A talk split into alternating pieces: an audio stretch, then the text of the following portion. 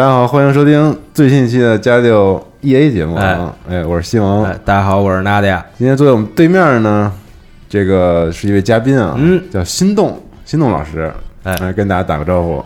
大家好，我是心动。对，然后今天这个节目呢，其实是一期广告节目啊我们 E A 好像承载了很多广告节目的 任务。哎心动老师是这个 A O C 的市场负责人，嗯，可以这么说吧？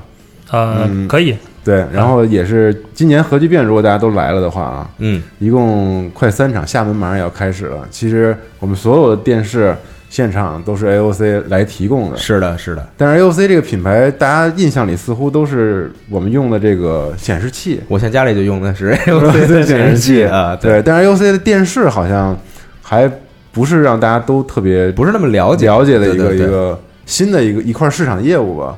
对，而且从赞助核聚变来说啊，我觉得还是挺瞄准于咱们玩游戏机的这个朋友的是啊，对，市场的，是吧？然后今天呢，请心动老师来，主要是想给大家聊一聊如何选购电视。解答一些问题。对，比如说我们平时听了什么色域啊、亮度啊、对比度啊，玩游戏上来调那个，对对对，你都不是不太清楚，其实它具体的这个背后的原理是什么。是的，是的，然后包括 HDR 是吧？新的一些标准什么的。嗯今天咱们主要来聊一聊这个事儿。对，然后 AOC 的 双十二推荐留到最后再说啊，啊主要是先讲一讲这些比较干货的东西。好好好对，咱们从何开始呢？今天那个刚刚这个 Simon 有在介绍的是说，我是市场部的这个市场经理。其实我还有一个别的身份，嗯就是我是负责 AOC 这个游戏主机项的产品经理。啊，对整个游戏主机项的产品经理。对对对，就是其实跟游戏主主机相关的电视产品都是由我这边负责发起和规划的，嗯做相关的管理的。嗯，那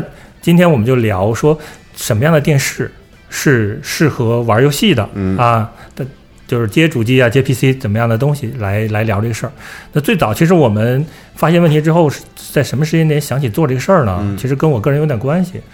我就是在我我其实那个《古墓丽影十》嗯大家其实都应该玩过，最早玩版本是 Xbox 三六零的。对，那个时候是拿显示器去玩的，嗯就觉得没什么问题。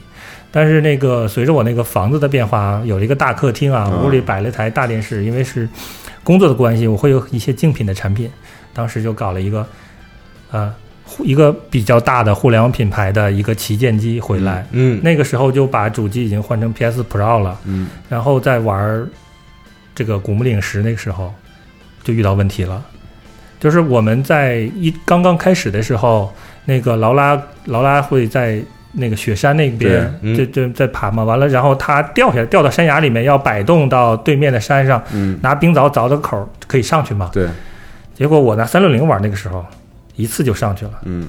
结果用 PS 那个时候十次我都没上去，最后我就怒把这游戏给卸了。嗯。啊。啊，但是这个事儿不是主机的事情，嗯，这个事情后来发现是电视的问题。电视的问题。基于这个事情，我就觉得已经不能再等了。嗯，作为一个从业作为一个玩家，一个从业玩家，我是不是应该做点啥哈？嗯，对，这是一个这是这件事儿的缘起了。我们之前在做产品时候做了一个市场调查，嗯大概有一万多玩家来参加，给我们最后输出的结果，什么样的产品是适合玩游戏的？总共是三点啊，但是我们后来自己又加了一点，总共是四点。是什么呢？第一个就是说延迟要低，第二个是核心问题。对；第二个是颜色要好，嗯。第三个是价格要美，啊，啊，第四个就是啊，第四个是我们家的，嗯，因为第四个是说，就是因为现在的互联网化嘛，互联网的思维概念就都拉进来，主电视跟主机的适配要好，嗯。就各方面要支持，让大家能节省更多的时间，更更操作更方便。嗯。啊。嗯。我们从这就就是定义这四点啊，其实先来说价格啊，价格这个事儿是什么呢？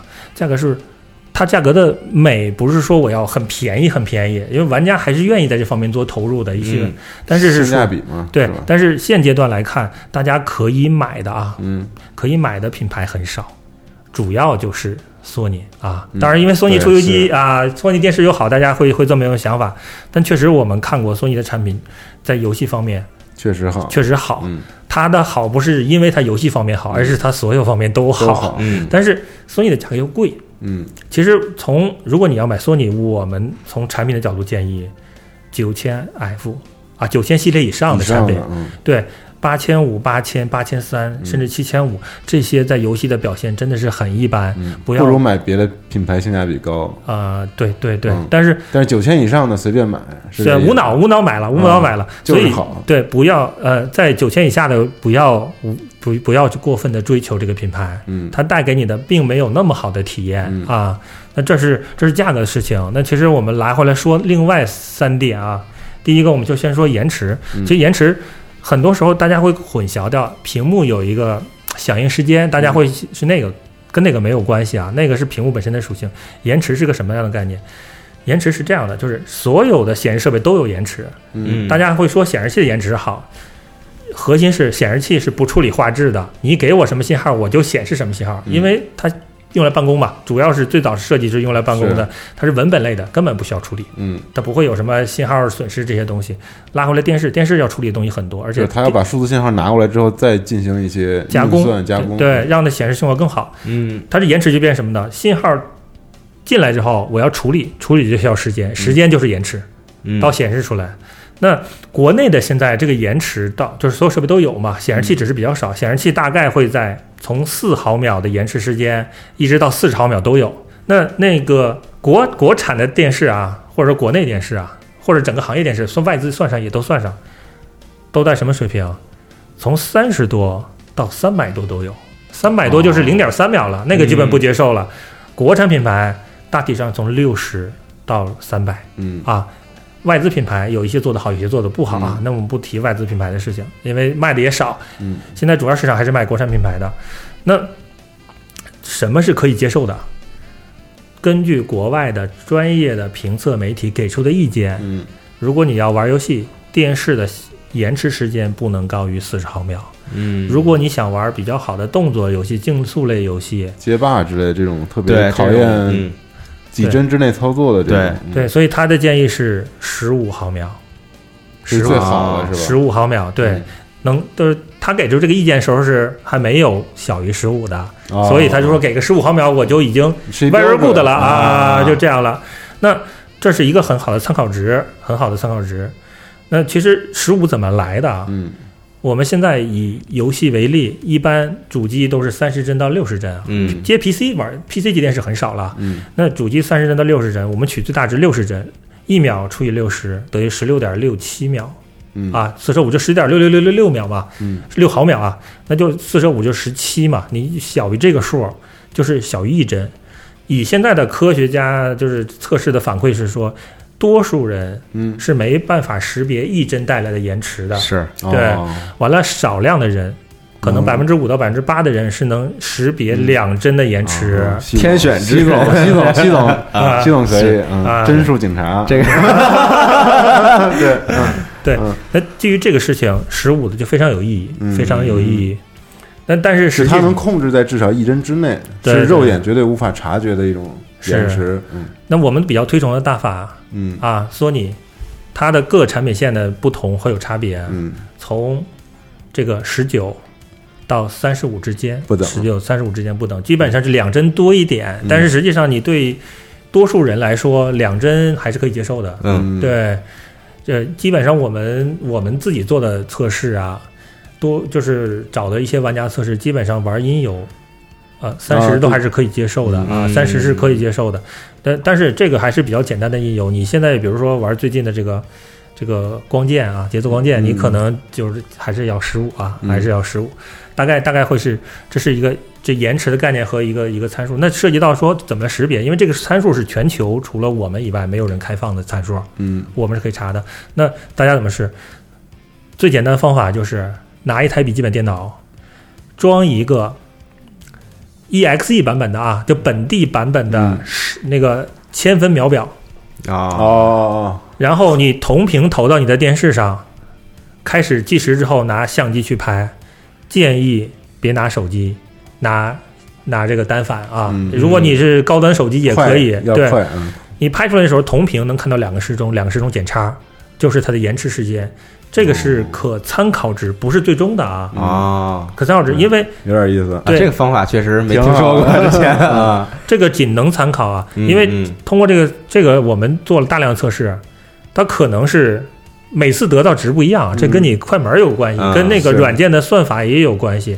但如果不准确，对，但是你又如果用网页，基本就没有参考性了，嗯，因为网页后面 PHP、JSP 的算法那个它不是整秒、整毫秒跳的。是。啊。我们测过这个八十毫秒的延迟，测过减值是零的，也有这样的情况。嗯但是这是一个参考值，就是别太大了啊，别太大了。再有是你大家就是拿游戏去试了，嗯。对这是这是关于延迟方面的，嗯，这是一个核心的值，建议大家要注意这个，对国外有一个专业的媒体，大家可以就是你买高端机可以查，嗯。叫 Retings 啊，这 R T I N G 点 S 点 com，嗯。你去查，就是高端的机器都有，国内的就是知名品牌吧，啊，都都多数都都可以查得到，因为它是针对北美市场在做的，嗯对，所以有的时候会找些意外的东西啊。那这是这是关于延迟，延迟对延迟玩，游戏的人会很在意这个，就我们这都不是普通家用看电视的这些选购需要注意的东西。对对，但是我们就非常在意这个，非常非常在意。对这个非常敏感。对，是是没错儿，特别是格斗类的游戏啊。嗯，那第二个，我们刚才说的这再就是颜色的事情，嗯因为颜色这个就涉及到一些电视产品的参数啊，嗯，我们就继继续来聊一聊这个关于这个参数的一个事情。看不。懂的这些参数。对对对，其实我们可能要聊的第一个第一个参数是什么呢？第一个参数就是亮度，嗯因为亮度它是一个核心，它觉它跟其他参数关联，嗯会会影响到其他的参数，它是一个最核心的。我们聊，我们原则上亮度这个事儿越高越好。是，啊，越高越好。但可能大家反映说，哎，亮度特别高，那个时候会会不会刺眼？嗯这中间先普及一个概念啊，就是说亮度这个事儿，不是说我们说的亮度是当屏幕全白那时候测到的亮度，嗯但实际上没有，几乎我们用不到全白的时候。是，到个别时候可能有全黑啊，全黑那就几乎没有亮度的一个状况。那它是什么？它是说我在全白时候能体现这个亮度，这是成为它产品的标识，嗯。我标识这个亮度。但是有颜色进来那时候，自随着颜色它是有不一样的。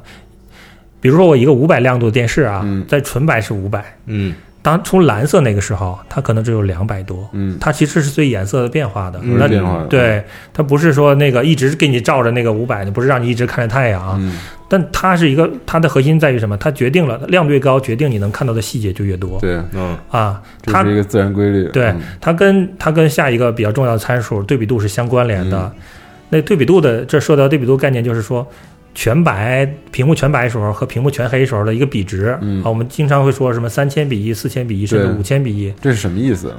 它就是。我在屏幕全白那时候嗯测的亮度得到一个值，在屏幕全黑那时候测屏幕得到一个哦，值。它中间的差就是这个比值是吧？对，就是它比它三千比一哦啊哦对，就得到这样的一个比值。嗯这个事儿它决定什么呢？决定两个事儿，决定一个是说，就我们所谓的描边儿描的好不好轮廓啊，轮廓的清晰度，呃这是一个清晰度的一个嗯数。第二个就是颜色，你如果对比度高，你颜色就会显得更艳丽一些，哦对，更艳丽一些。这是对比度越高越好吗？对比度越高也也是越好，嗯，就是嗯。对比度越高，你的产说明越亮呗。啊，因为越亮。因为亮对比度才高啊，这这是这样的，先有亮度才有高的，它就是层次感，画面的层次感越好。对，啊。嗯。它是这是这是关于对比度的是一个情况，嗯，因为我们在举个最简单例子，就是看草，看草，对，如果对比度低，草就糊成一片啊，嗯你就看不到那个草的边缘啊，那个就是一片绿。嗯，但是对比度比较高，亮度因为亮度是细节，你一个草就在一个一个飘，这是就很真实。因嗯为玩玩的很多时候游戏是偏向真实的嘛，嗯对，这性能要。第二，在第三个其实就是跟画质有关系的，我们叫色域嗯啊，这是一个这是一个显示设备的编码的一个一个一个一个东西。嗯那其实我们可以理解成就是颜色是跟光谱来的嘛，嗯人肉眼能看到的所有颜色的集合，我们把它影射成一个一个一个平饼一个面积、嗯啊。那你的你的智你的显示设备色域到多少，就是在这个面积里能占到多少。能取一个取的一片儿？，对对对，它中间会分几类，其实就有点像 PS 咱们调那颜色那嗯个，打开之后不是一个像光谱一样的一个色板吗？对对这个你比较懂，对，这就相当于就是算是我们全部的吧，但是显示器可能只能从这圆形色板里面取其中的一一部分嗯。呈现，它不可能是一个跟人眼一样完整的一个没色域的错一个阈没错值。当然，越大的色域就代表这个电视它能取的面积就越大。取的面积越大，我们人眼能接受到这个，就觉得这个电视的颜色更好。嗯，对，没错，是这样的。其实中间会有几个标准啊，这个标准这个名字起的这也不是没有延续性的啊。嗯。就比如说我们现在常用的最小的 sRGB 啊，这是我们就是常用的最小的一个色域，嗯，这个显示器基本是用的。对啊，sRGB 下一个呢，就是因为那个苹果手机咱普及了，大家普及了一个 DCI P 3的一个色域，嗯比 sRGB 略广，比略广，就是它覆盖的更好一点。然后是说我们在电视领域会常用的啊，其实在很多显示设备都会常用的一个 NTSC 的里色域，嗯，这个要比这个 DCI P 3还要再广一些。面积更大一点。对，DCI P 3前就是之前是主要应用于电影的后期，哦，用这么一个色域，然后在这之上，就是在前两年最新的标准是配合 4K 来做的，嗯我们叫 BT 二零二零或者叫 REC 二零二零的这个标准，这是我们现在最广的。即使是的。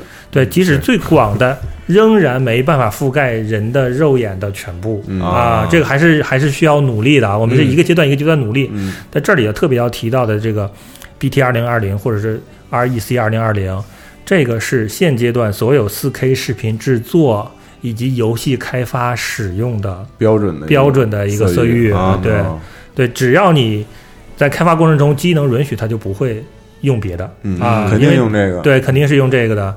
那这个是就是我们现在用，我们大家都玩 PS 啊，玩那个叉 box 我不知道啊叉 box 我们没前段时间没没来得及测试，PS 嗯我没有测试。嗯只要启动游戏，它之前是用 NTSC 的色域，嗯只要启动游戏，在桌面上你一进游戏，马上切换成 BT 二零二零。哦，所以其实游戏这边已经都准备好了，都已经在用了。那现阶段，显示不出来。对现阶段我们还的电视还只能啊。最广的只能显示到这个 BT 二零二零或者 REC 二零二零的大概七十八左右，百分之七十八。对，百分之七十八。嗯，不断的努力啊，每年都会有进步一点点啊。嗯，可能未来我估计两到三年我们就有机会把它覆盖完了。嗯。啊，有机会覆盖完了。这个完整的实现二零二零。对，但是这中间就是带来的是成本的上升啊，是 这是硬成本，嗯。这是没办法的。那来说，但是就是大家在选择电视的时候要注意一个点，就是说一定要选广的嗯。啊，一定要选广的。那电视广的怎么定义的广呢？就是说电视标准是 NTSC 百分之七十二的色域，嗯。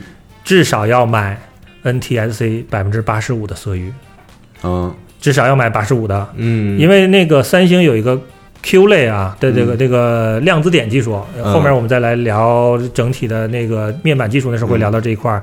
它是什么呢？它会有机会，它有能把它做到 NTSC 百分之一百一左右，这样的话能覆盖的就比较更更大一些。就更接近对二零二零的那个。对，但是它就贵了啊啊！Q 类和和就贵很多的事情。嗯那那个后那个这个大概是这个样子，但是这儿中间还要提到一个点，就是说现阶段只有两个厂牌宣称对外宣称自己是可以在就是芯片级支持到 BT 二零二零这个标准的，因为它这个中间会涉及到，嗯。如果你你你虽然面板没支持到那么多，机器支持支持不到那么多，但是你的芯片支持之后，你会有一个映射方案，嗯。保证这个颜色偏移不会太多、嗯。啊。这颜色偏移是不可以这么理解？就比如说我这是一个 sRGB 的一个显示设备，嗯，但我玩的是一个就是刚才咱们二零二零的，啊。二零二零基础上开发的一个信号源的一个游戏，嗯。但我显示不了怎么办？我要把剩下那部分映射到我我现有的这部分颜色色域里面来，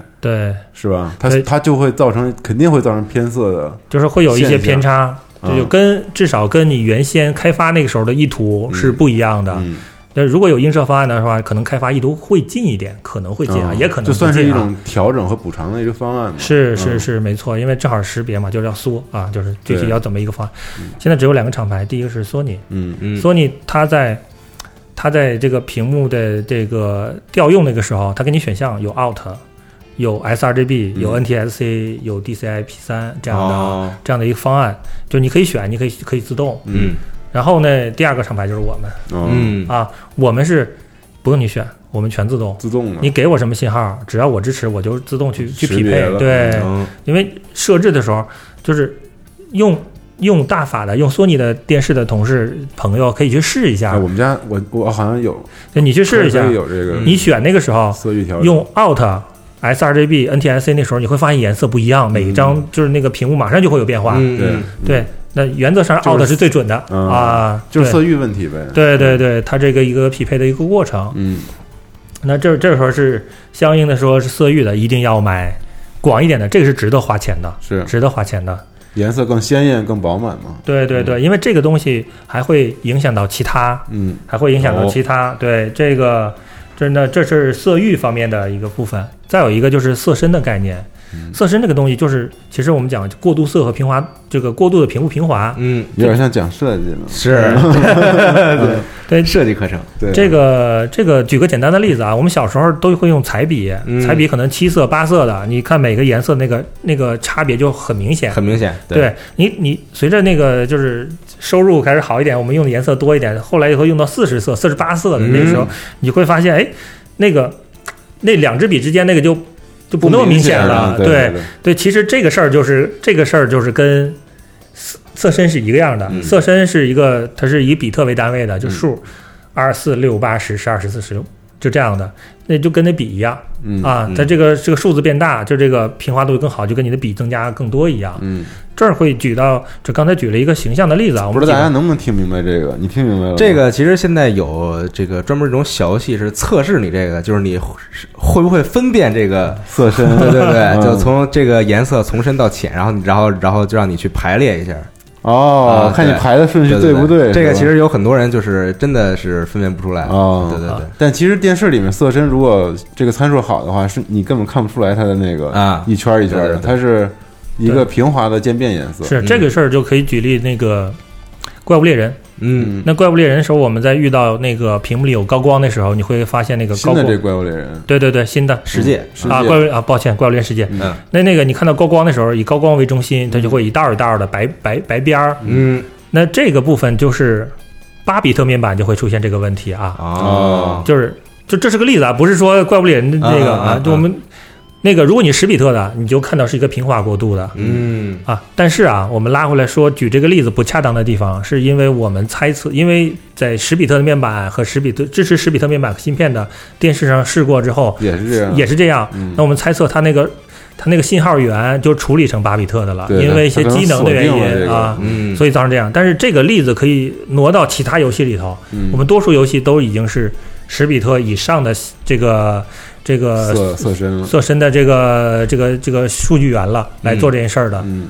啊，那它决定着你的颜色平滑度，所以大家买无论显示器还是电视啊，尽量追求实的啊，但是这条件有限。但是这个怎么看呀？这个参数会也会显示这是出来吗？公式出来的吗？还是呃，这个也不是公式出来的，单位吗？呃，单就是我们从参数表里是就是那个公开的参数表里是查不到的、嗯啊，就这十比特、八比特对这种，但是给大家一个选购的方式啊，基本上五十五寸以上的电视都是十比特的面板，或者说以十八比特加一个 FRC 技术达到十比特的这个面板的状况，嗯。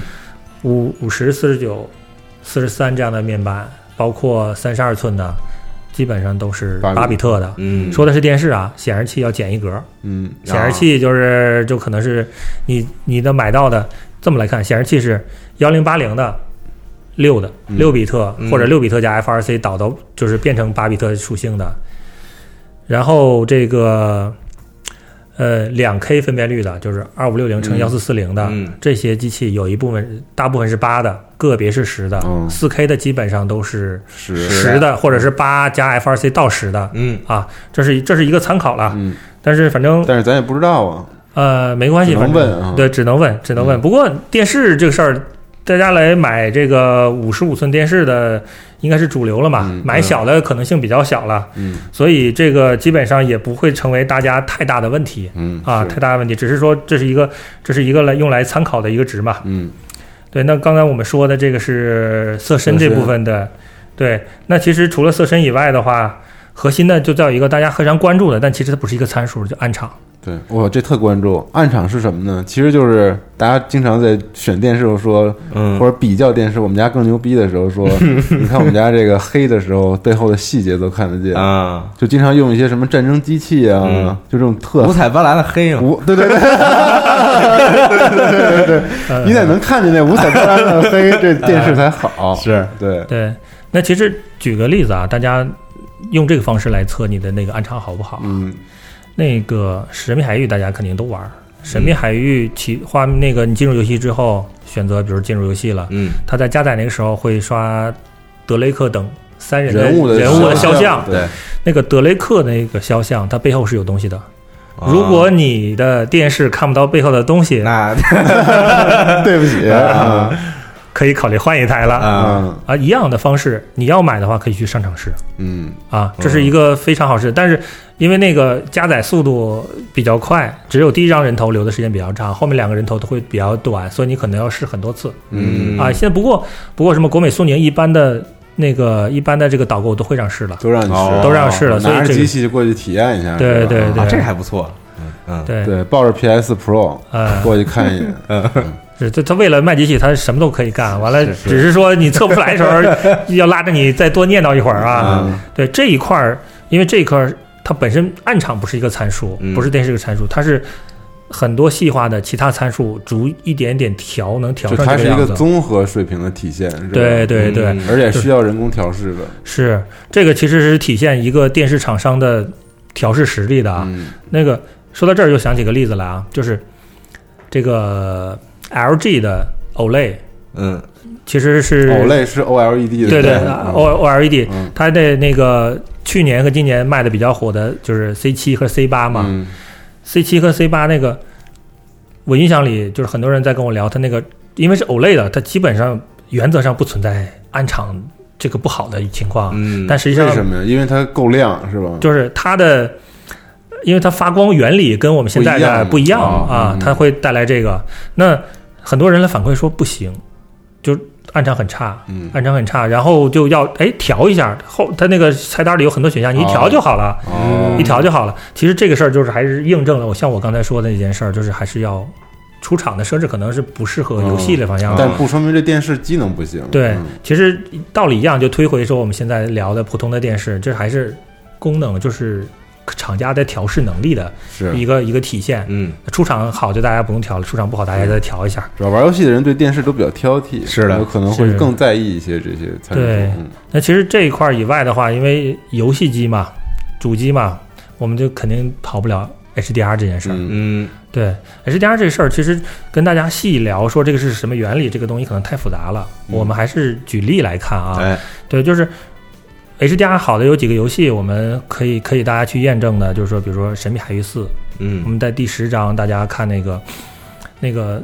坐在车上吉普车上狂奔啊，嗯就那个天水那个状况，还有的就是这个像这个美墨，美墨在那个美国末日，对美国末日在公路上，最后生存者，对，最后那个公路上那那一块儿，你可以去看那个天，那个对云的层次感，包括这个地平线黎明啊。嗯我们就拿云来说，嗯非常明显，就是传统的传统的这个没有 HDR 的状况，我们其实看到的那个云就是一片，嗯那个可能就是云的上端、云的下端都是一都是一个一个颜色、一个灰度啊、嗯啊，要么亮要么暗嘛，就是就像一片纸贴在那个那种状况。嗯那其实有了 HDR 技术，它是做了什么？它是在把云的每个位置、不同的位置都标注了不同的亮度，嗯哦那就变成了云底下那块儿是比较暗的，嗯云顶上那块儿就是比较亮的。嗯自然那个云就不是一张纸片了，立体感就很强了。嗯是对，所以它其实就是做了类似这样的东西。我们只是拿云举了个例子一下就有。体积感就出来了，对这东西这还挺好理解的，这就很真实。对对这我们刚才预习来着，我们讲了好多例子，想大家怎么能理解 HDR，感觉很难。啊但是这个云很好理解，对对对嗯，嗯，对，这是带来的是说，哎，我能看到的更接近于现实嗯啊，这是这是带来的第一个所以。它有计算了，它有标记了，对它能够给这个图像背后去配给不同的光亮和资源。是没错，但是这个部分是需要什么呢？这个部分是需要亮度的支撑。嗯，你的机器要足够高的亮度，你的机器亮度越高，你的 HDR 效果就越好。嗯，哦，带来的是什么亮度的提升，因为你又标识了你那个亮度，带来的对比度就提升嗯啊，对比度带来提升了，你这个画面的层次感就更好。嗯，同时，你那个带来的颜色，刚才我们聊的一系列的颜色就更亮丽。嗯，这个够亮就厉害。嗯 对，嗯同时呢，这个部分因为 HDR 标准又对色域要求尽可能的广，嗯亮度上去，对比度上去，色域上去，这个画面就很好。啊，HDR 又给你定点的哎标记了一些信息，对你这个就鲜活了。对，聊到这儿，我其实突然想起个事情来啊，嗯补对前面一个亮度做一个补充啊，就大家会有的时候会习惯性的说，哎，我在家看电视或者看显示器那个时候，把灯关掉，哎，哎，窗帘一拉，嗯就是更投入感觉感觉有电影院的感觉。感觉电影院的感觉，这个事儿是错的。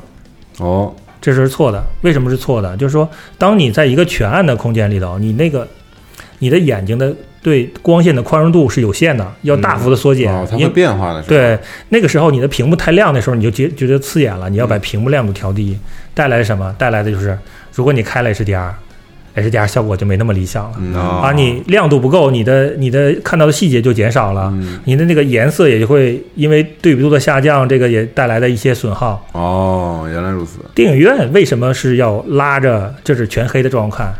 因为它那个投影这么长的距离，光损耗太多。如果你开着灯看，那个看不见了。屏幕就看不见了。虽然它是一个工业级，它很亮，但是距离太远了。嗯所以其实建议大家，为了一个好的效果，没有别别去把屋里搞成暗室。嗯，开灯玩游戏，对，嗯当然，如果你的机器配置太低，亮度不够，啊那也是没有办法的，因为光线映到你屏幕上，你看不到，那就算了是啊嗯。但是对于说有追求的玩家，并且你的配置又不低的情况下，还是开着玩，开着灯，有光亮的玩，能给你带来更好的视觉效果。嗯，嗯啊这在你肉眼调节上有一个哎变化。对，哎，肉眼能识别的这个光亮度跟电视之间有多大差距？电视就是我们现在是，呃，市场上我们能看到的啊，就是我们标识的亮度啊，大概最高的是一千三百尼特啊，这是一个或者一千三百流明，这是啊通用的一个单位。流流明就是 nit 是吧？，对，就是它俩是概念上略有不同，但是本质带来的东西是一样的。对对，那人眼能包容的大概是一万啊，哦，但是我要高十倍啊！对，但是这有个但是，就是我们日常的电视的亮度只有两百八到三百五之间，三百五就可能是相对比较高的配置了。就三百多就行了。这是就是由于说，哎，大家的一个市场对价格的接受度，价格战带来的这个成本的压缩带来这个样子。那你像大家都愿意买索尼的电视，因为索尼的电视亮度高啊，是亮啊九千是九千 E 是六百多亮度，哦，九那个九千 F 是八百多的亮度。哦，对你这个这个明显，你跟那个三百多跟我看的不是一样的东西啊。嗯所以它贵呀。对。当然，亮度带来的这确实是是明显的一个区区别。对对对，嗯。那那再聊的是说，哎那，我能再问一个问题哎吗？就比如说我玩游戏的时候，嗯《荒野大镖客》上来就很多游戏都会调那个亮度嘛，嗯哎，对，说让你这个隐约能看见那个标志位置。对但我总觉得，全是这么写的，但我那个是一个索尼九千九千亿的电视，我总感觉我调到隐约看得见的时候，嗯就特别暗了。哎我是不是应该给它调亮一点？我老觉得，这个这个块儿是什么呢？这块儿就是就是这是开发的一个逻辑啊，嗯游戏开发的逻辑，他是希望说，它有一个建议值是吧？对你把它调的比较低，那个时候嗯，你就。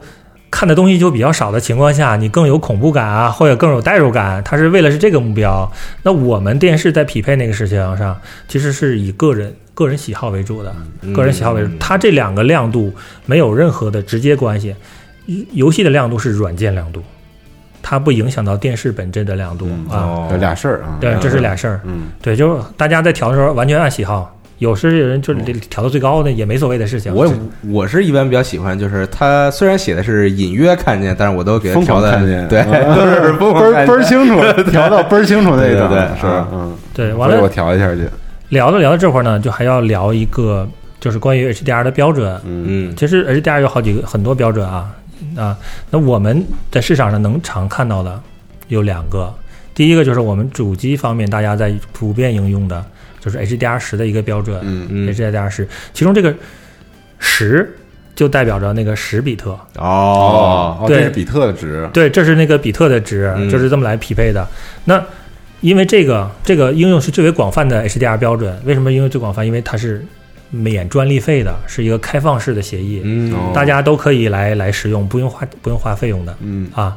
那第二个的话就是杜比 Vision，杜比世界的一个协议，嗯，这个是一个封闭协议，是使用的话是需要付专利金的，对，所以它的支持设备会要少一一些。那从主机的角度来说，我这恨不得那个一个螺丝都要省掉的，这个就不会用到啊。嗯而且以我们的经验来看，未来两年也下一代主机也不会支持嗯到杜比 Vision 啊。我们这当然这是从电视行业用户者啊，不是开发者啊，这个是给给供大家。说啊。对嗯，但是从游戏开发的角度来说 Xbox One X 是不是有啊？，Xbox X 它的定位跟 PS 不一样啊对哎它定位的完全的游戏，它是一个多媒体对对设备对，，多媒体娱乐设备，它要当成一个蓝光机支持这个标准。嗯啊那游戏开发者他也有成本压力，对。他他如果开发杜比 Vision，他也要付权利金，嗯。所以应该会都站在 HDR 十的阵容。嗯。完了，HDR HDR 加十确实是效果要略略略逊于杜比 Vision，嗯，因为杜比 Vision 是十二比特的数据啊，哦，有点想看啊，我靠，没看我也过，我也很想见识一下这个，嗯对啊，但是这个事儿呢，那个 HDR 联盟这边出了一个 HDR 十加的一个标准，嗯，现现在所有的硬件可以向上兼容到嗯。HDR 加。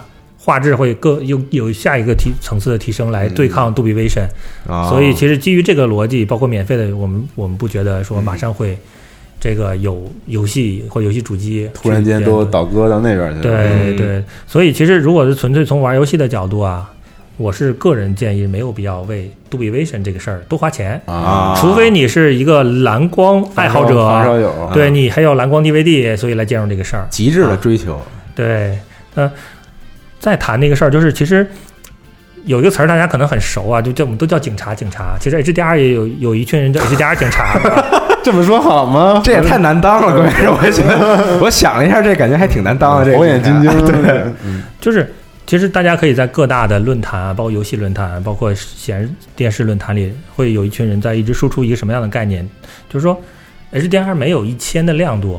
就跟没有一样，所以大家没有必要去追求这个事儿。哦，对，那从就说这是一伪命题是吗？对对对，但我们那我们从行业内部从业者来说啊，嗯这个他这个才叫伪命题啊！当然，这个事儿可能会招骂。嗯我们拿一个事实来数据啊，就是我们我们看了一下那个。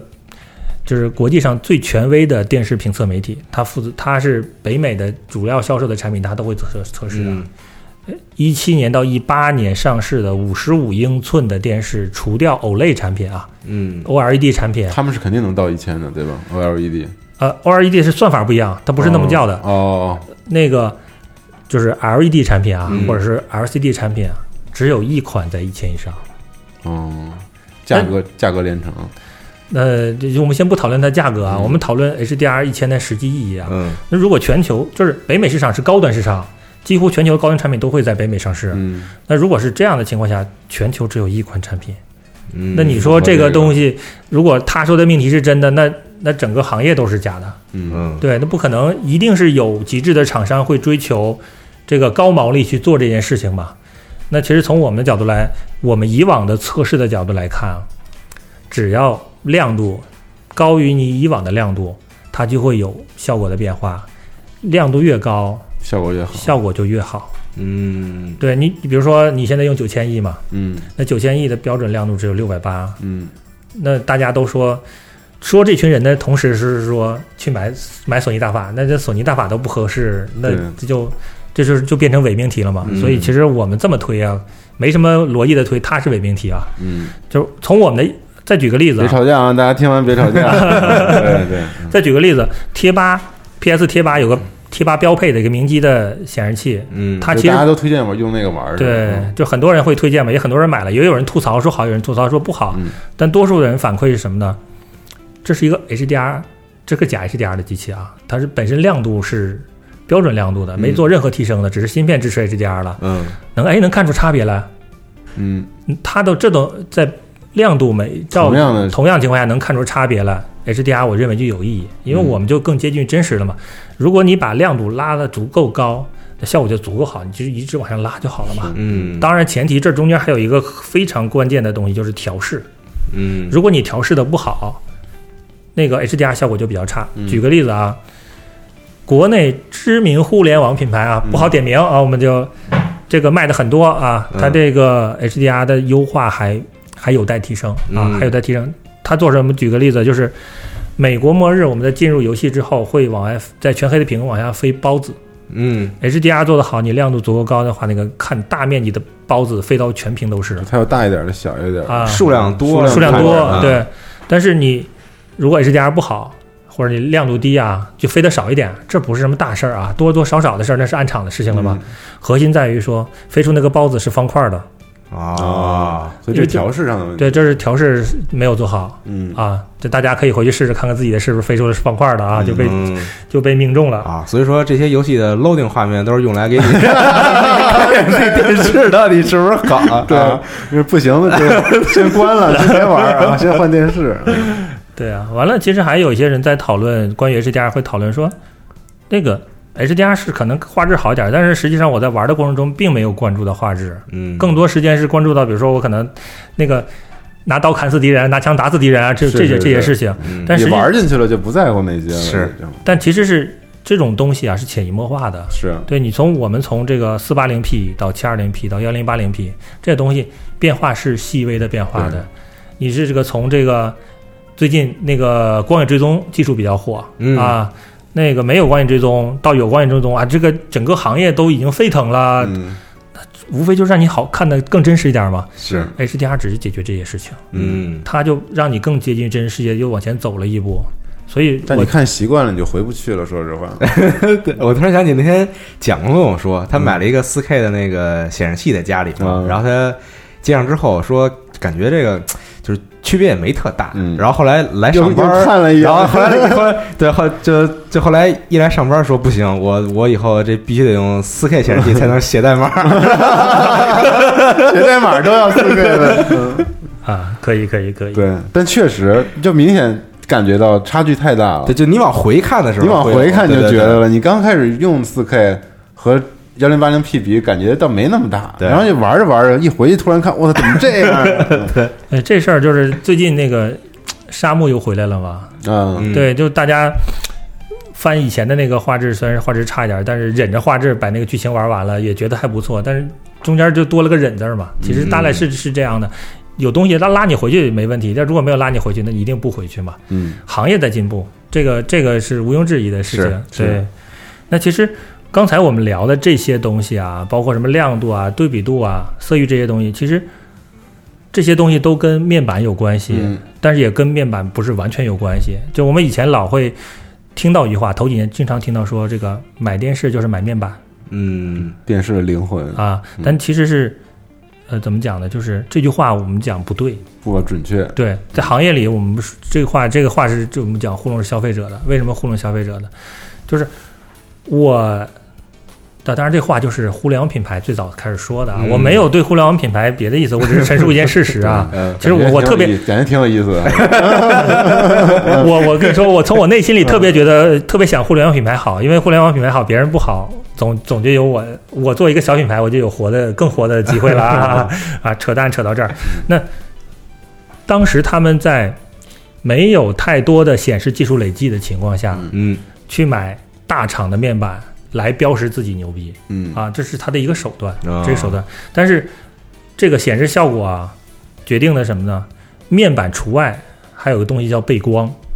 这个屏幕的亮度、最终的对比度、最终的色域、可视角度都是决由背光来决定的。嗯那背光这件事儿，有些是可以随着面板来的，我们叫背光模组啊，就跟面板厂连背光模组一块儿一块儿买过来啊。但是其实少，多数还是自己做背光，电视厂自己做背光，所以才会有一样的外观，不一样的配置啊，嗯这是这么来的。那背光模组这个东西呢，就是涉及到这个就会分两类的背光方式啊。第一种背光我们叫就是 E ELED，嗯叫侧入式背光。哎，第二个呢叫 DLED，嗯叫直下式背光。这个事儿怎么理解呢？你就把你的电视面板嗯。冲下放在桌子上，从四边儿进光的地这个打光的方式，我们就叫侧入式背光，啊 E ELED 叫 ELED。对。从贝壳往下打光的叫 DLED。对，这两个本质上是两个技术嗯。各有各有熟略吧，嗯。各有优劣。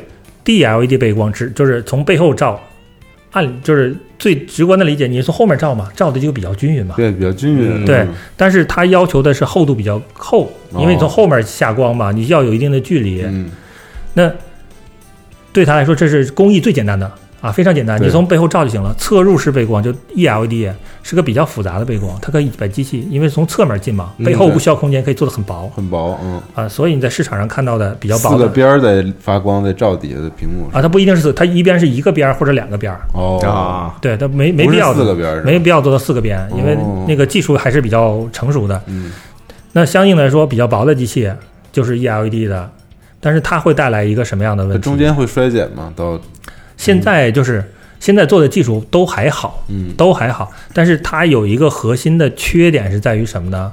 贵，啊，因为技术比较复杂，我得比如说我从左门进的光，我要保证右门也亮，也一样，跟左门右门一样亮。这个比较复杂的，你要把那个灯怎么藏，开口怎么怎么，有有一些、哦有一些工业技术。对工业技术，这是比较复杂的，所以 ELED 的电视就薄的，嗯一定比厚的贵哦啊那我那我们家的九千亿是 ELED 吗？是 DLED 的。哦，哎呀，为什么 哎呀，你就不应该问不高级，不高级，不高级，很高级啊？我跟你说，很高级啊，很高级啊，很高级。高级在于哪里？因为你是侧面背光的，现在就是我们为了光线能足够的均匀，而且是说那个让那个嗯屏幕的对比度尽尽可能的拉大，嗯在不增加亮度尽可能拉大的时候，会引一个技术叫做这个分区控光，嗯就是说我可能。比如说，我们还是以 DLED 为为为这个为例啊，背后打光，背后打光，我可能把这个屏这个屏幕分成三十二个区，嗯，三十二个区是独立亮的。哦，你可能一个全黑的画面，左下角有一个椅子，点了一根蜡，它就能做到其他地儿特别黑，就那儿亮。哦哦，是吗？对哦，那高级了又，嗯但是心里舒适了，嗯。可，以，但是你如果没有没有分区控光的情况下，它你就会变成什么呢？就是所有其实还是类似的这样的，只是说那其他黑的地方比较有点发蓝，或者是不那么黑，哦明白了，因为它是全都亮，只是说我给那个那个地方比较高亮而已，因为它要一起控制和分着控制就不一样吧，嗯它就有它会它会识别那个这个信号，然后去分区去控制光源，对有专门的处理芯片来做这个事情，挺高级。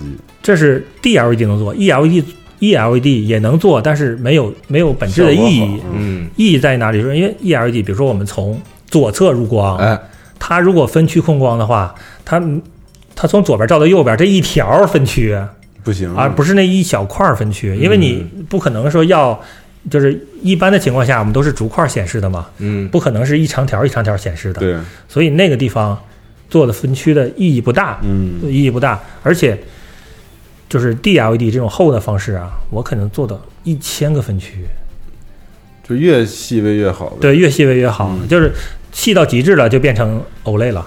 哦啊，有点像了，就是技术有点像这个事情，不能不本质了。但是哦，那就是点光源是吧？，对，就那一个点自己亮不亮的事儿。嗯，但是如果是 ELED 啊，嗯，它就是它做不了，它就做个做个二十个分区、十个分区就就结束了，而且是一长条一个分区，嗯，本质也没有多大意义，对对对，本质也没多大意义。这是这是分区的，这是分区和背光的事情。嗯所以大法的高端机器，九千、九千三、九千四，，DLED，那个 Z 九 I、Z 九 D 嗯，都是 DLED 的，我能做的更高的亮度，我同时又对的分区效果会特别好。嗯啊，效果也特别好。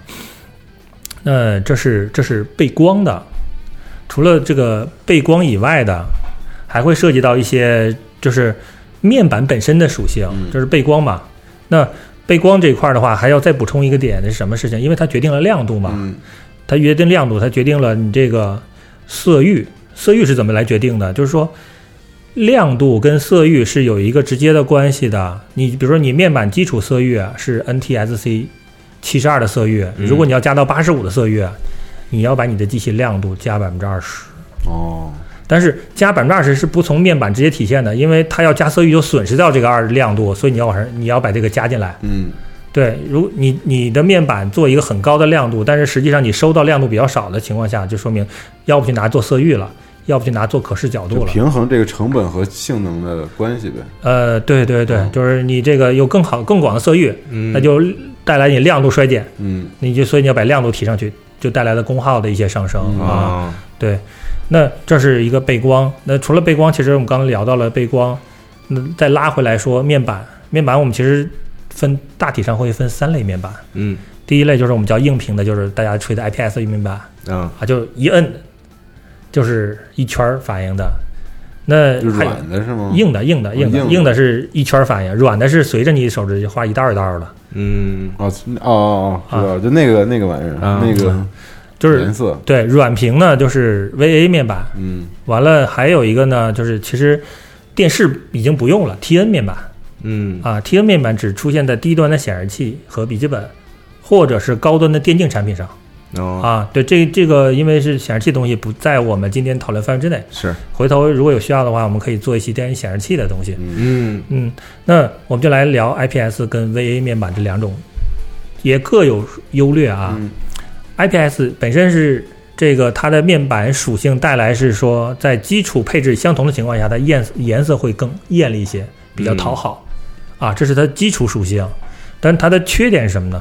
它的对比度低，面板本身的对比度低。哦对这个事儿就是它的亮度可以往上无限做嘛，但是它的暗不能特别暗。哦这个事情就是大家如果家里用的是硬屏的 IPS 类的面板的话，你可以看一下全黑的画面，嗯那个全黑的画面那个亮是亮的，嗯嗯是亮的。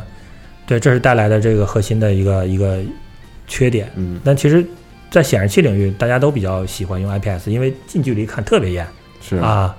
那再说 VA 的 VA 面板，就相对说 IPS 正好反着的。VA 的面板，它的那个黑可以做得很黑，嗯所以它对比度很大。嗯那其实我们在电视上，大家要玩游戏的话，那个层次感、对比度要求就比较高。其实建议大家买 VA 的、啊，这是这是电视领域啊，显示器可能就不一样了啊。嗯那这是一块儿，但是它有一个什么缺点呢？它的可视角度要小于哦，IPS，IPS 是可以做到说，我即使角度的，对我即使做的很侧面，依然能看见那个画面，同时不掉颜色。嗯现在现在是所有面板都看到侧面都能看到，嗯对，只是掉颜色。这个事儿有办法解决。嗯这个办事儿就是你加亮度，加百分之十的亮度，给你扩大十度的角度。哦你你只要加的够了，但是这个亮度还是不在面板上最终参数体现，因为损失掉了嗯啊，就就就够了。所以其实大家可以有些人在吐槽大法的机器说，我在很侧面看那时候嗯。九千啊九千三什么，那个颜色不好，不行了，但实际上，你也不坐那儿玩儿啊，都我们从电视角度来说，一百五十度大家是极限了。防偷窥。我不那个，对是啊。对，所以其实所有电视厂商出的那个角度啊，你从侧面看没意义，因为你不坐在那个位置上。嗯。对，对，所以这个事儿，第一个是可以从亮度来补，第二个事儿是你基本也不会坐到那个位置上，嗯这是这是 VA 面板核心带来的带来的优势。嗯对，这是这是本身面板上本身的属性的一个一个差异带来的是说，这个选择方向不同，所以我比较建议大家在买电视的时候尽量挑软屏。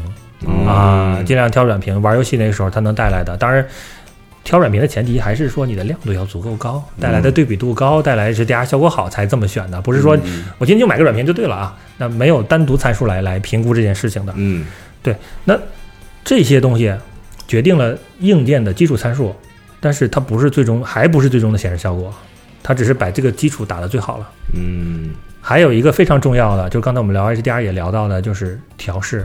那当然，它调试调试的不是 HDR 那块儿了，嗯还有一些别的调试，我们叫 PQ。这个过程中会针对颜，就是很多像比如说颜色啊，呃，这个锐度啊、对比度的动态可调的对比度啊，微调啊，个这些一持续的调，因为一台机器我们要调，少说以我们啊，少说要调四五十个小时，多了是可要调两三百个小时。哦就一个人色彩学的 doctor 嗯。坐在那儿看着屏幕，接着不同的设备在，一点儿点儿的调参数，达到它最最完美的一个认为的这个需求。这太痛苦了，这个职业我想想感觉，因为这个东西就是，而且这个东西很形而上的，你知道吧？嗯。各个国家调起来感感性的一个事。调起来不一样。你比如说日本人是以白为美的，他嗯。调的面色明白，哦，煞白煞白的脸，嗯。但是以中国人呢，那就是要红润的。红一点，嗯那个你要是欧美人呢，他就喜欢那个那个小女孩脸上小男孩那雀斑，所以降噪他会开得很低啊。就这中间很多维度的调试方法不一样，就全球没有统一的标准。嗯嗯对，而且你索尼调的好是，真的是大家只能比照着他，哎，有些人去学啊学，但是他最后那个调试那那一些几个日本人跑到一小黑屋里，到最终的调试那那那那几十分钟，呃，调出东西就特别牛。我们就值钱呗。对对对对，哦，我靠，原来还有这一个工工艺呢，就是基础的，灵魂是在最后这个人要把这个调教师嘛，对调教，师，对，因为我们先给有给索尼在做产品，嗯。有给索尼在产品，我们前端都知道在怎么做的，到最后那一段儿，就是他们几个人对不起跑小黑屋里的啊啊。您看了啊，神来之笔，最后对。来这么一下啊，对，这个其实是，嗯，嗯。这些东西也决定了一个厂商在设备端在在这个调试的工工地啊，那个索尼真的是行业标杆嗯啊。但是这个最近这些年，就前前几年大家会愿意追索尼，但最近两年这几年大家对这个事儿的理解开始有变化了，嗯，开始有变化了。一个是要有自己的风格，哦，就要有大家就是对这东西理解有也不一样了，对随着时代不变化了，是第二个是个性是吧？品牌，对，第二个是说品牌溢价能力啊，包括我们的的低端市场的厮杀，你的配置追不上去，也都没调这个也调没那么多大意义。嗯所以就是现在有的时候我们能能做到什么程度啊？就是 logo 贴掉，一开机放一张图就知道这是谁家调的，哦正好这哦是都都可以可以可以，其实风格差异开始不同的 style，对风格差异 啊。风格差异开始变得逐渐的明显了啊。啊，逐渐的明显了。哦，。这还头一次知道啊，这个有点意思。啊。嗯，对，那其实刚刚聊的这一块儿啊，嗯。这块儿是核心的核心的一些硬件的东西了。嗯。核心的硬件的一些东西，包括最核心的，比如说我们聊了面板，聊了背光，都是一些什么样的参数？完了，对应的这个参数都是什么样的概念，组成这个机器？那其实这些东西，刚才聊的这些东西，都是跟游戏大家的感受是直接相关的，嗯直接相关的。那再有一块儿，其实刚才我们聊了啊，说这个呃价格要美啊，这个延迟要低，画质要好。那从我们的就是从我们自己的理解上，我们还补充了一个大家没有反馈的点，就是主机方面的适配要到位。嗯嗯那其实可以跟大家聊聊这个东西我们是怎么理解的啊，但是也希望说，我特别希望说什么呢？这个电台的听众里头有行业里的人，你们切磋一下，不是我们切磋一下，斗发是吧？啊，我们把我们的理解说出去，嗯因为这些东西跟硬硬件有关系，但是有些跟软件有关系。嗯那是可以这个行业里的人哎拿来马上就去做的，嗯就是我们做电视，AOC 做游戏方面的电视，核心啊公公司觉得这是一条路了，公司觉得一条路了，有机会说做一个破局的方式来做，给呈现一个不同的产品吧。嗯就从我内心里来说，我也希望是说，哎，我们做这个产品，做这样的规划，能影响到行业里其他人嗯来也进来做投入。嗯，他们觉得，哎，我们做 AOC 做了，觉得是个事儿啊，有有市场有反响，他也去做。这样的话，大家在未来的可以用的电视设备的改善就很好了，感受就会非常好了。嗯有一方面投入嘛，所以我说，哎，希望说那边也有人能听到。我们聊几个我们的感，嗯我们的这个意见啊，就是说，行业里只有索尼的电视接上游戏机之后，接上索尼的游戏机之后，会自动识别，会呃识别识别不是太难的事儿，嗯，识别的是未来可能到明年年底的时候，可能所有电视都识别了啊。很简单，嗯。对，但是只有索尼的电视接索尼的游戏机会开启游戏模式，嗯啊，自动开启游戏模式，对，自动开启游戏模式，只要更新到八月份的新软体吧，嗯。就可以嗯。就可以。我们觉得这是这是一个可以给用户带来便利的很好体验的体验。你要不然你以往的模式是设置键，我我没到八月份，因为我那买的是春节买的，你回去更新系统就可以了。对我都是就手调的到对，大概有三到四步吧，我手如果没去做的话。手动挡嘛，你不是喜欢手动挡，对对对，嗯。对这个事儿，我们是觉得是一个非常好的事情。是，嗯。那但是因为索尼只支持索尼的游戏机，但市场上我们有三款游戏机啊。是，嗯。微软的游戏机不用谈，微软的游戏机我们的理解是它按 PC 模式去做的，嗯。你电视认不出来那是正常的，因为它好多功能没开。啊，但是 Switch 是按家用游戏机去做的、s w i t c h 其实是可以加进来的。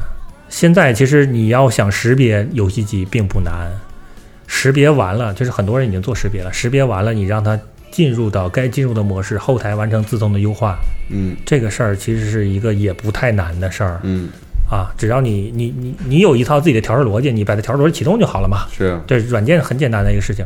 我是希望说，哎，行业里大家能关注到这事情在做，反正我们做了。嗯啊，我们现阶段是可以把这个除了这这就是 PS 跟 Switch 嘛，嗯你插上它自动进入游戏自动游戏游戏模式自动游戏模式了。嗯，对，当然如果你不喜欢游戏模式，你取消过一次之后，第二次就不进了。哦，对，这是这是一个核心的，性化嘛，对，这是核心的。当然这中间儿你调用游戏模式，游戏模式是一个什么样的逻辑来在做这个事儿的？可能我们稍微再再再谈一下啊。以往行业里头做游戏模式是什么呢？就是我把所有特效全部关闭，能到多少就是多少了。我已这个就完成努力了啊！嗯这个品牌就觉得我已经就到这个程度了。嗯呃，包括据我所知，包括大法在内，索尼也是在那样，只是它的芯片可能跟别人不一样，所以它的颜值会比较低一点。但是如果你把所有功能都关闭了，你本质就是个显示器，嗯然后呢，又因为那个芯片的一些工作原理，造成你还没有显示器的输入延迟快啊、那你就拿台显示器玩好了。嗯嗯那这一块儿的话，在未来我们还是有机会在芯片底层更做更多的事情。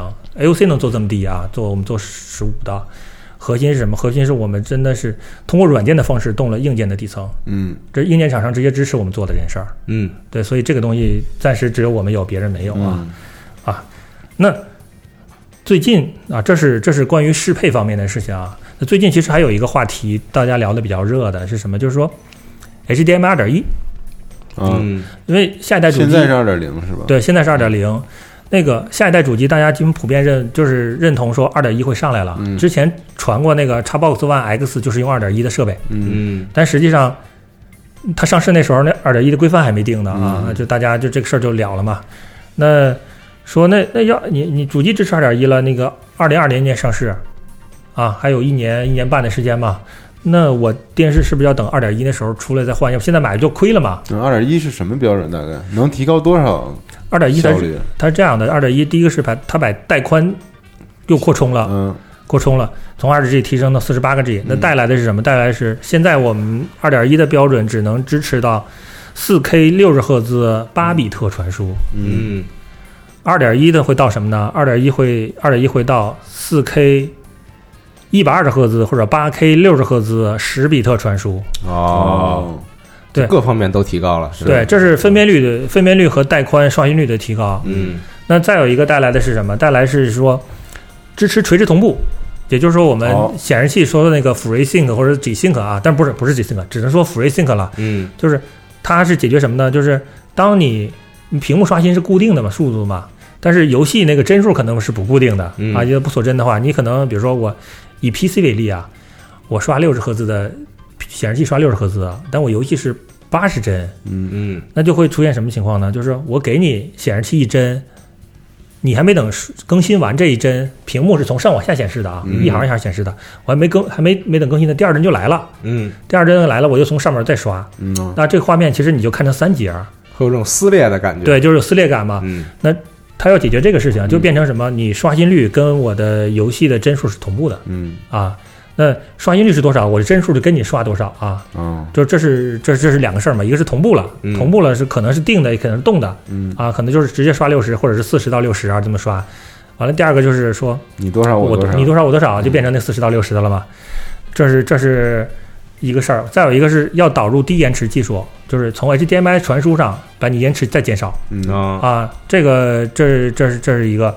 再有一个就是说一个新的音效传输协议，能保证你这个音效还原声音更好，占带宽更小。但其实我们大概说了总共有四项内容吧，嗯。但我们实际来看它的应用应用啊，下一代主机比较保守的点啊，我个人倾向于保守，我比较保守的判断四 K 六十赫兹嗯。下一代新版主机啊，那你后阶段呢，可能比如再来一个 Pro 啊，那可能有机会刷到八八十六十赫兹啊，那八 K 六十赫兹那个时候再说，嗯刷到四 K 六十赫兹，当然现在是能刷四 K 六十赫兹了，只是刷的是八比特，你变成十比特的啊，就是那光圈儿啊没了啊，嗯那光圈儿没了，这是这是可能带来的一个改变，这是第一个改变。第二个改变是说垂直同步这件事儿，但实垂直同步这件事儿对 PC 有很大意义啊，但主机你现在来看，其实有我我个人不觉得有特别大的意义啊，嗯，特别大意义在于哪里？在于说主机我们都锁帧的，对。对，都三十六十，软基本件优化的已经有标准了，它就是、嗯。对会锁定这个，不会出现那种情况。是。是就是还有有一些是动态帧嘛，但是动态帧是会比较少了，大家都会有锁帧那个选项嘛，嗯。锁帧基本上就嗯。不会有这个不同步这个事儿了嘛，撕裂了嘛。嗯。第二个是说，现阶段面板还没准完全准备好，我们发布了能能在市场上能看到的是说，今年的 CES 上，嗯。一月份 CES 上，友达发布了一百二十赫兹的面板，嗯。可以刷动态帧。呃，那个八月份的这个台湾 Touch，友达发了一百四十四赫兹的动态帧的面板、嗯。啊，这都是大面板啊，六十五寸和五十五寸的，嗯。仅限这两个寸别，嗯。一个刷一百二，一个刷一百四十四。那 CES 是 NVIDIA 牵头的，嗯。直接就让 Acer 这个华硕和惠普做了机器的，现在没有看到卖。哦嗯，对这个东西到量产阶段不知道啦，会是到什么时候？嗯所以其实某种程度面板还没准备好，嗯即使准备好也卖很贵。嗯对，那低延迟的低延迟这个东西具体低到多少还不好说。三星在今年年中开发布会说说今年所有的 Q 类都要都要做到这个。这个 HDMI 二点一做到七毫秒的输入延迟啊，这个很极限的数字了很。低了，很低了。但是其实就半帧的差别跟一帧差别本质没什么太大区别啊。对对，但是实际上今年上市的所有产品，国外媒体评测全部都不是二点一的，嗯而且输入延迟也没有降下来。嗯，嗯还没到时候，对，所以不知道不知道到底是什么时候？什么时候，嗯对，会做到什么数。嗯所以这个时间点，如果你要等，大概明年在 Q 三的时候，会各品牌准备好机器上市。嗯，作为一个新上市、新技术的产品，卖的齁贵，那是很正常的。适合发烧友等待。对啊，嗯所以其实我不建议就是这个中等消费能力的用户们在等这件事儿。嗯，我觉得本质没有多大的意义。你现在已经可以，你就期望着下一代的主机给你提供 4K 六十赫兹的这种刷新，你现在的 HDMI 2.0都跑起来。啊，就就还好了。因为电视这个东西已经从十三年的更新算到十年到七年到五年了，嗯你可以等到下一代就是 PS 五这一代的增强版本上来的时候换台电视就好了。嗯那个时候嗯可能所有东西都准备好了，而且你这个又不用花很贵的很很贵的价格。价格也降下来了。对对对，嗯整体上其实现阶段我们看到啊，关于电视的选择上，嗯，可以可以可以比较重要。对，可以跟大家聊的这些事儿，包括一些参数，嗯包括一些 HDMI 二点一，你要不要来来等这件事情？嗯等这件事情，其实我们可能再稍微总结一下啊，嗯总总结一下我们聊的。第一个是什么？第一个是说，你要建议大家用 VA 的面板、电视面板，显示器的选择另说。嗯嗯电视方面建议大家用 VA 的面板，应该有好的比较对比度。基于这个事情，买一个亮度比较高的机器。嗯嗯亮度建议你，如果成本允许的情况下，建议跳出两百八到三百五的选择，以五百为起点。哦往上看，对，也、嗯这个事儿也是为什么我们会做五百这个亮度，有有有嗯有有关系的。那基于这个事情上，你用 VA 的面板，你又用比较高的亮度，你的对比度就很大。嗯其实像我们像我们输出的对比度啊，我们产品输出对比度只有四千比一，嗯这个事儿是这中间是出了有一个有一个我们忙着，本来是准备七月份上市的，嗯。完了为了配合核聚变的活动，我们五月份就带扛雷了吧带我扛雷们，带我们，扛 雷了吧？这个我们那个一小伙儿就是连着七十二小时没休息，在最后交参数文档的时候，其实我们也当时太累了没看，我们是八提错了是我是吧？八千比一的对比度，标成嗯四千、但是这个东西因为过三 C 嘛，哦，就不再改了，就不再改了啊。但那是太遗憾了。啊，那没所谓的事情，反正买我们的人知道还不错嗯就可以了啊。对，这我们还是靠口碑的。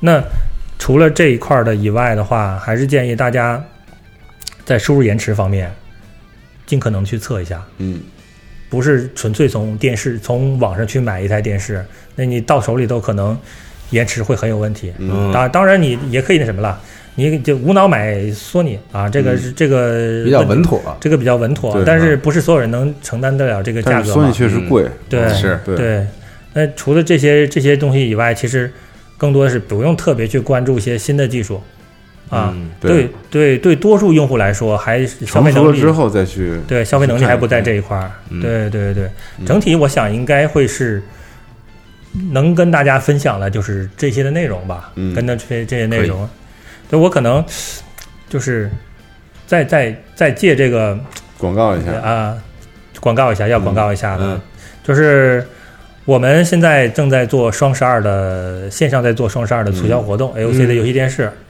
那双十一的活动之后，大家如果错过了双十二，就别再错过了啊！嗯是不是我们那个核聚变上主推的那一款？对对对，就是那款五五 JX，对，那这个电视刚才说那么多参数了，可以介绍一下这个电视的参数吧？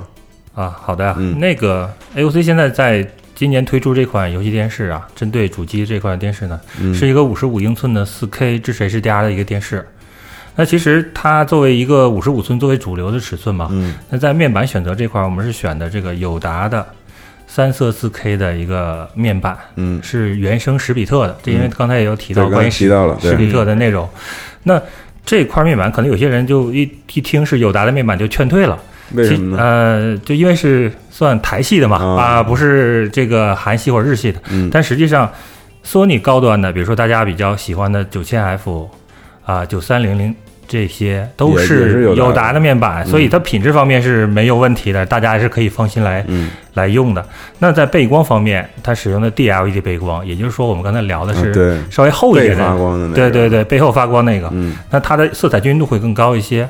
基于这个背光技术呢，我们做了五百的亮度的峰值，嗯啊，这样的一个亮度，同时提供了百分之八十五的 NTSC 的色域，算一个广色域的机器。嗯，刚才都听过这个色域的概念了，是，刚才我们还聊了一下，我们把这个对比度标错了，其实是有八千比一、但是标了一个四千嗯啊，这个其实也没关系了。同时在因为在高亮度、高对比度的情况下、h d r 的效果就会比较好。是，对，所以我们原生的 HDR 的芯片，那保证 HDR 的效果能达到大家的满意的程度。嗯这个水平在行业里头也还是不错的水平。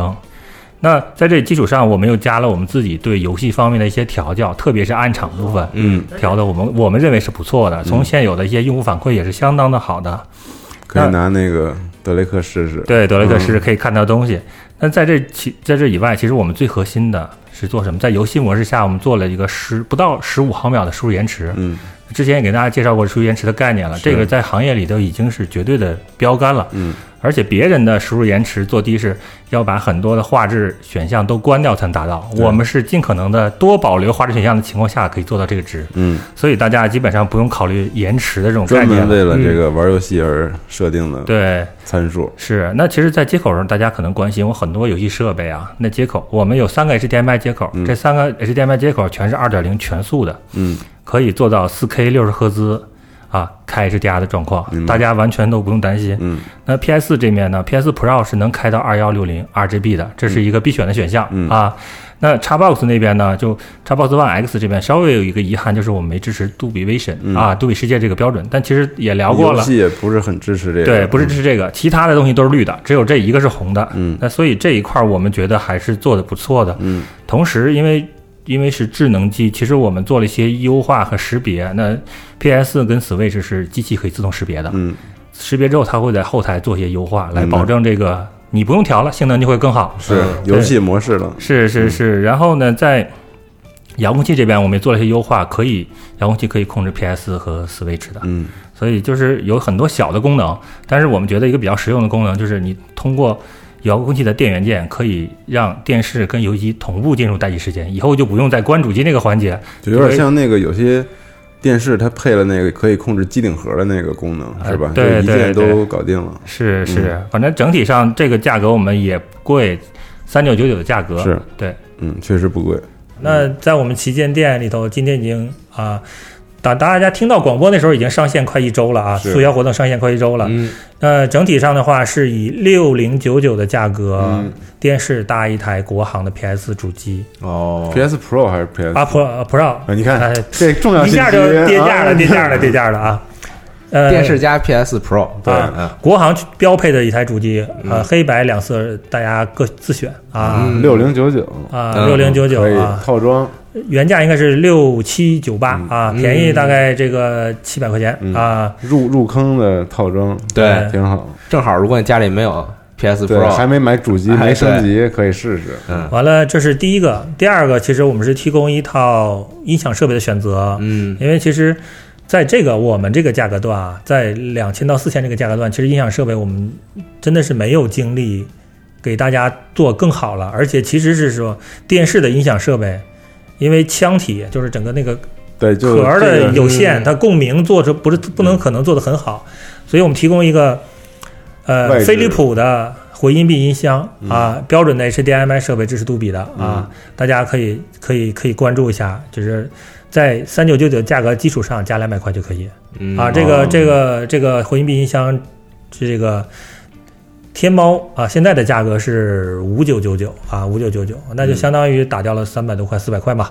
但这你这意思是要么选一个带游戏主机的套装，要么选一个带音箱，的。嗯，对，那我们还有第三个啊，第 第三个，第三个就是考虑到用户可能哎空间有限啊，他音响设备又没有特别的需求，嗯，那加一块来一只 PS Pro 的手柄。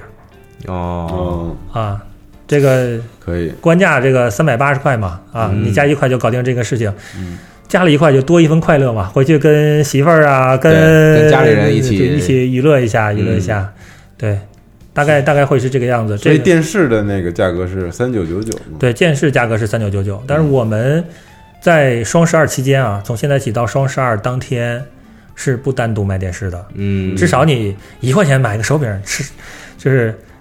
是买 买不了吃亏，买不了上当，对，大概会是会是这个样子。我也希望说，那个听了听了这期节目的这个听众朋友们，嗯对电主机应用放就是接主机的电视，嗯你有什么样的想法啊？可以说聊一聊可以聊一聊。完，我们来看，因为我们现在在准备不同寸别的哦啊、不同尺寸的，是希望说在明年的三四月份，整体上能给大家一个更全面一点的，更全面的选择，对，而且可能还会有更好的惊喜。嗯，啊嗯可以对。我是觉得其实就比如说听我们广播的朋友啊，其实就十八到二十五岁的这个阶段比较多一点，是就可能是在校的大学生和刚毕业的学生嗯比较多。对我觉得可能在这个时候消费能力可能没有那么好的时候嗯，，AOC 算是一个比较不错的一个选择。是的，对，而且因为确实比较照顾玩家的一些心理吧，就刚才我们讲的那些，其实都是我们比较在意对主机的优化等等这这一些点。嗯，可以，就反正这个希望大家也是像刚才说这个分享一下自己对于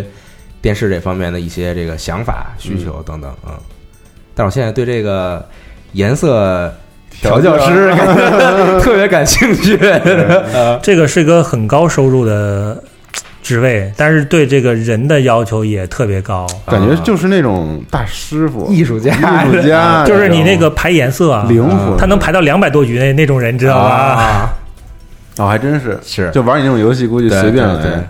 对，肉眼识色大师，嗯对，就跟那个给钢琴调音的，对对对对对对，就那种感感觉都很厉害的人。是是是，可以有机会可以我们再深入的去可以，聊聊那那些，对，是完了也希望说新，可能我估计啊，嗯。应该会有一些我们的用户也在听这个节目，也希望说大家能第一时间的给我们一些用户的反馈嗯。啊，嗯有什么问题对。可以在评论区里面说也。是，是是是，完了我们的。